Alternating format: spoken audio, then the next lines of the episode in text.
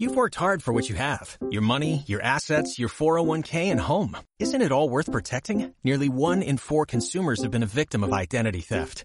Lifelock Ultimate Plus helps protect your finances with up to $3 million in reimbursement. LifeLock alerts you to identity threats you might miss. And if your identity is stolen, your dedicated US-based restoration specialist will work to fix it. Let LifeLock help protect what you've worked so hard for. Save 25% off your first year on LifeLock Ultimate Plus at LifeLock.com slash aware. Terms apply. We're gonna shake your body. We gonna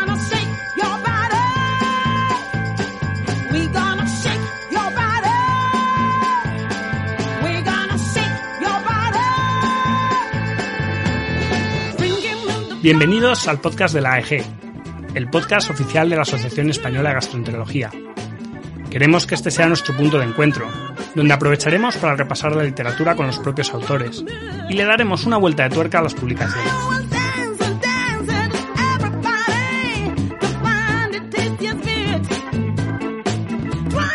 Acompáñanos en tu camino al trabajo, mientras haces ejercicio o cuando más te apetezca, porque otra manera de estudiar es posible.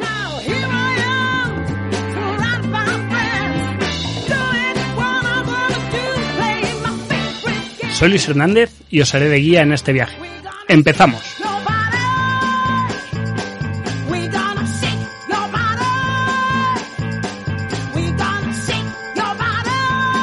Tenemos el placer de contar con nosotros con Ignasi Puig, de la Altaya de Manresa, que nos va a presentar su artículo publicado en Gastroenterology, Precisión de la clasificación NICE para identificar invasión profunda en pólipos colorectales. Bienvenido, Ignasi.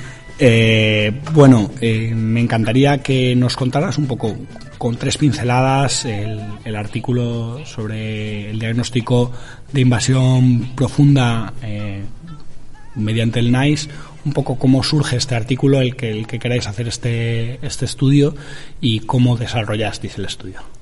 Bueno, Luis, gracias por invitarme a, a explicarlo, por, por la iniciativa de estos podcasts. Bueno, nace en el 2012 o 2013, eh, donde salió la clasificación de NICE ampliada al NICE 3 para invasión profunda, pero estaba solo validado eh, con imágenes. Entonces el contexto era el adecuado porque eh, nacía también el grupo Endocar, los grupos de, eh, de trabajo de la EG y, y también eh, habían dos situaciones propicias, que es que eh, las becas de la EG y de la Fundación pues eh, ayudaban a promocionar este tipo de estudios colaborativos y realmente cuando lancé la propuesta, pues 17 hospitales se sumaron a este, a este estudio multicéntrico. Y, y la idea era incluir eh, los pólipos mayores de un centímetro hacer diagnóstico óptico con NBI y ver luego con la histología eh, si acertábamos o no. También centralizábamos la, la histología, los eh, T1 pues fueron centralizados por un solo patólogo, de tal manera que en un, tiempo relativamente rápido de eh, un año y poco, casi dos años, pues ya tuvimos la N necesaria, 2.200 eh, pólipos en los que se había hecho NBI para predecir invasión profunda. Y los resultados, pues, los resultados del estudio, pues, estamos, el contexto es Occidente, sin un eh, aprendizaje eh, pues validado, eh, sin magnificación, pues tuvimos una sensibilidad del 98%, del 58%, perdona, ¿no? O 50 y, sí, 58%. 55,4 y 55%. 99,8 la y especificidad. especificidad eh, muy alta y un valor predictivo positivo del 40 y qué, Jorge, a ver si lo tienes por ahí. El- tendré del por aquí, ¿no? 45%, eh, una cosa así, ¿no? Lo Eh, miro. y un valor predictivo negativo muy alto. No obstante, eh, quizás la gracia de, de este estudio es que no solo es la sensibilidad y la especificidad, sino que eh, combinamos todas las variables registradas en el estudio, pues el tamaño, la morfología, la localización, y, para construir un algoritmo que fuese estadísticamente muy, muy robusto para predecir, oye, eh, ¿cuál es la mejor variable que te predice eh, que tenga invasión profunda. Porque ya sabíamos que tanto la morfología como la localización, como los signos endoscópicos clásicos de malignidad, de ulceración, sino la piel de pollo, de eh, que no se, no se sobreleve un pólipo, todo esto ya sabíamos que se asocia a invasión profunda. Pero dices, de todas estas variables, ¿cuál es la más importante? Y la que nos salió más importante era eh, para discriminar eh, si tenía invasión profunda o no, era eh, si era NICE 3 o no. Pero dentro de los NICE 3 eh, veíamos que si era pediculado, pues la probabilidad era muy baja. Por lo tanto, para los NICE 3, eh, los pólipos pediculados no servía. Veíamos con este algoritmo que no servía el diagnóstico óptico. En cambio, si era NICE 3 y no era pediculado, pero estaba ulcerado, la probabilidad era del 93%. Es decir, que vale, NICE 3 tiene un valor predictivo positivo del 40 y pico por ciento. Pero ojo, porque si está ulcerado, sí que eh, puedes eh, tener mucha seguridad. Eh, en cambio, cuando era NICE 3 y, era no pediculado y no estaba ulcerado, pues la probabilidad era del 40 y pico por ciento, ¿no? 44. Del 44 por ciento. Es, eh, es decir, que, que con este eh, estudio tampoco mm, mm, solucionábamos algunas situaciones, pero hay algunas situaciones que, que seguían inciertas. Y lo mismo pasaba para el NICE 2. Eh, dices, vale, pues NICE 2 esto tiene que ser un adenoma, ningún problema, ¿no? Pues ojo, porque si tenía eh, nódulos o áreas deprimidas, la probabilidad de invasión profunda era del 10%.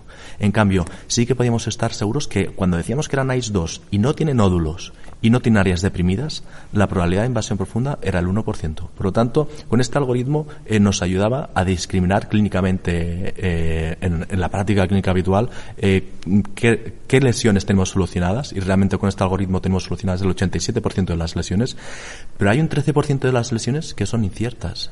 Y estas inciertas son esto, el, el NICE 3 que no esté ulcerado y el NICE 2 pero que tenga nódulos o áreas deprimidas. Ahí necesitaríamos hacer algo más. La verdad es que es, es impresionante, yo siempre me parece tremendo. Mm, Yo creo que alguna vez lo hemos comentado que, que una de las cosas, este es un artículo que está hecho al revés, normalmente los expertos validan el, el sistema y en este caso cogimos vida real, un montón de hospitales, un montón de endoscopistas con diferentes grados de experiencia y con una pues, con un cursito muy rápido, muy sencillito de NICE, se consiguieron los resultados realmente espectaculares. El valor predictivo positivo ya lo encontré es el 41,6% y el valor predictivo negativo del 98%, que es, es altísimo, claro, sí, lógicamente. Una, una, cosa que te quería preguntar, que leyendo el artículo me ha llamado especialmente la Luis, atención. ¿Me dejas que te interrumpa? Siempre. Estamos en confianza, ¿no? Sí. O sea, esto no... no, no lo va a ir nadie, esto. tú no te preocupes, no lo va a oír nadie. no, no me digas esto. Eh, pues en esto que has dicho, me parece ojo, que, que es muy relevante ver eh, qué tipo de estudio está hecho, si es eh, en unas situaciones ideales por eh, endoscopistas muy expertos o en la vida real hecho por los endoscopistas que, que existen, ¿no? Y, y, me parece que ambos estudios tienen mucho valor y también tiene mucho valor eh, ver eh, ver qué pasa en la vida real. Yo hubo un momento del estudio que pensé, nos hemos equivocado porque lo tendríamos que haber hecho eh, con una población de homogénea de endoscopistas. Los endoscopistas éramos eh, eran muy heterogéneos, ¿no? Pero por otro lado, luego dije, pues no nos hemos equivocado. Esta es la vida real, esto es lo que pasa. Y realmente eh, la gran mayoría de las lesiones las tenemos solucionadas, pero ahora hemos identificado qué lesiones necesitamos algo más. Por lo tanto, bueno, eh, está bien eh, los dos tipos de estudio, la vida real y también de endoscopistas súper expertos, ¿no? Bueno, cada uno aporta una cosa, ¿no? Pero es cierto que para los que no somos tan expertos, el, el que esto se dé en, en, todas las condiciones nos, nos acerca mucho más los resultados a lo que nos vamos a encontrar en claro, la realidad. Claro. Te quería preguntar por el, por el árbol de inferencia condicional que hicisteis, que me parece una, sí. una solución muy elegante y que además nos da un resultado, como digo yo, de, de ese tipo de pósters que tenemos en la sala de endoscopias para, sí. o en la consulta para decidir qué hacemos en determinados casos. ¿Cómo funciona esto? Muy rápido, pinceladas, no quiero que me expliques la sí. parte estadística, pero, pero explicarnos un poco, porque no es solo decir esto tengo una sensibilidad, un valor predictivo de tal, sino con todos estos datos vamos a inferir qué es lo que tengo que hacer. Correcto.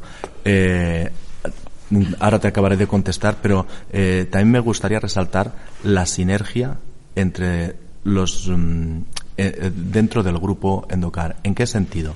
En que yo dentro de la carrera investigadora eh, podríamos decir que hay un investigador predoctoral, postdoctoral. Yo ahora me considero IP junior, pero hay IP seniors, ¿no? Entonces yo he tenido como mentora a María Pellice entonces eh, dentro de, de- dentro del grupo. Y me parece que aquí está la gracia la colaboración que oye eh, que yo he podido coordinar yo he podido tal. Pero María Pise siempre estaba ahí detrás del fondo no entonces eh, quien tuvo la idea de este- hacer este algoritmo eh, fue María. Oye Ignasi eh, tienes este algoritmo tenemos este algoritmo ahí tenemos este eh, todos estos datos. Eh, yo conozco un estadístico que es ep- epidemiólogo bueno eh, muy bueno que que realmente construye estos algoritmos que desde el punto de vista clínico son mucho más eh, ayudan mucho más que no hacer un análisis multivariado.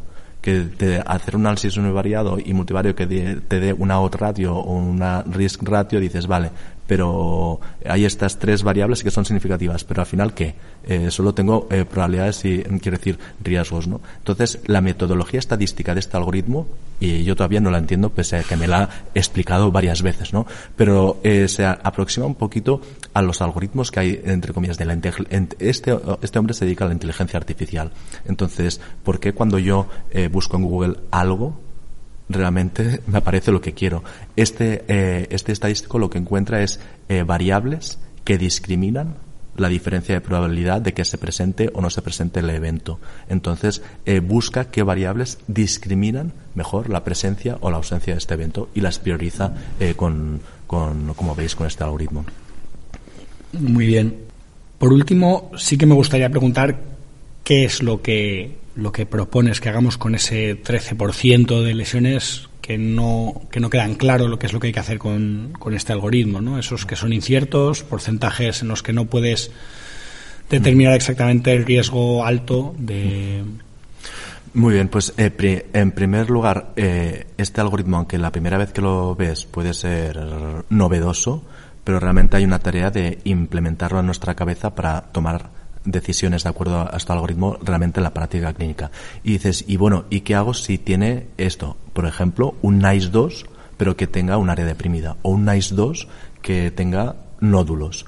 Pues hombre, te diría, mira, quizás estamos en una situación de probabilidad incierta, si tiene menos de 20 milímetros, si tú ves factible una resección eh, IMR, eh, mucosectomía en bloque, pues dices, pues mira, oye, haz una IMR en bloque y si luego eh, envíalo bien orientadito y si la sale invasión profunda, pues será una IMR diagnóstica y mm, quizás terapéutica, ¿no? Ahora bien, si es una lesión grande de más de 30, 20, 30 milímetros, antes de hacer una resección en fragmentos, lo que sería ideal es que pudiéramos hacer magnificación con cromondoscopia virtual y eh, como y con cromondoscopia con crystal violet. Entonces en esa tarea eh, quizás eh, si sabes que un compañero en un hospital cercano eh, pues tiene eh, magnificación y está entrenado pues lo ideal será oye antes de hacer una resección en fragmentos o enviarlo a cirugía se lo envío a este compañero que lo valore mejor porque igual sí que lo envía a cirugía directamente o igual le hace una disección eh, su mucosa eh, en bloque no y con esta idea podríamos centralizar y homogenizar mejor los tratamientos en España Muy bien, perfecto. Eh, pues yo creo del artículo, a no ser que a ti se te ocurra alguna otra cosa, yo creo que ya hemos, hemos pasado bastante. Sí, hemos explicado lo principal, lo esencial. Eh, yo sí que te querría preguntar, para como esto ha sido poca ciencia, y ahí va a haber gente que solo con el podcast no se va a leer el artículo, lo cual no recomiendo porque es un artículo fantástico. Eh, ¿Nos podrías recomendar algo, algún otro artículo para leer? Pues mira, justo esta semana ha salido eh, la actualización de la guía europea sobre diagnóstico óptico y, y va totalmente alineada con la entrevista que hemos, bueno, con lo que hemos estado hablando.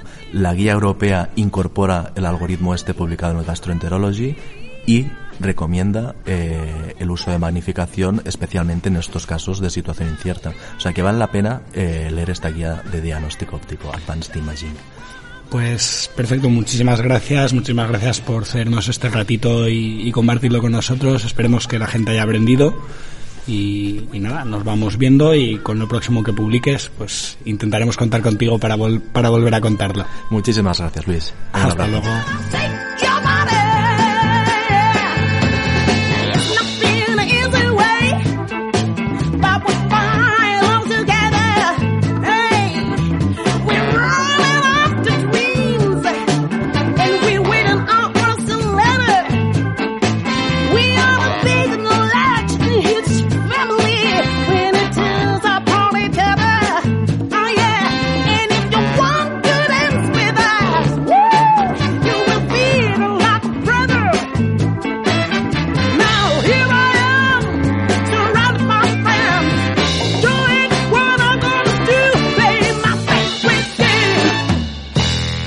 Queríamos agradecer a la Sociedad Española de Endoscopia Digestiva que nos ha cedido el espacio para grabar este podcast durante el Congreso Nacional, a Juan Araque, nuestro técnico, y a todo el personal de Docente ATV.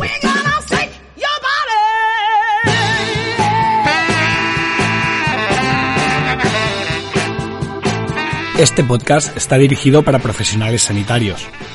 Todas las opiniones que aparecen en él son propias de sus autores y no de la Asociación Española de Gastroenterología ni de nuestros empleadores. Y por supuesto no sustituyen una consulta médica, por lo que si tiene algún problema de salud, consulte con su médico.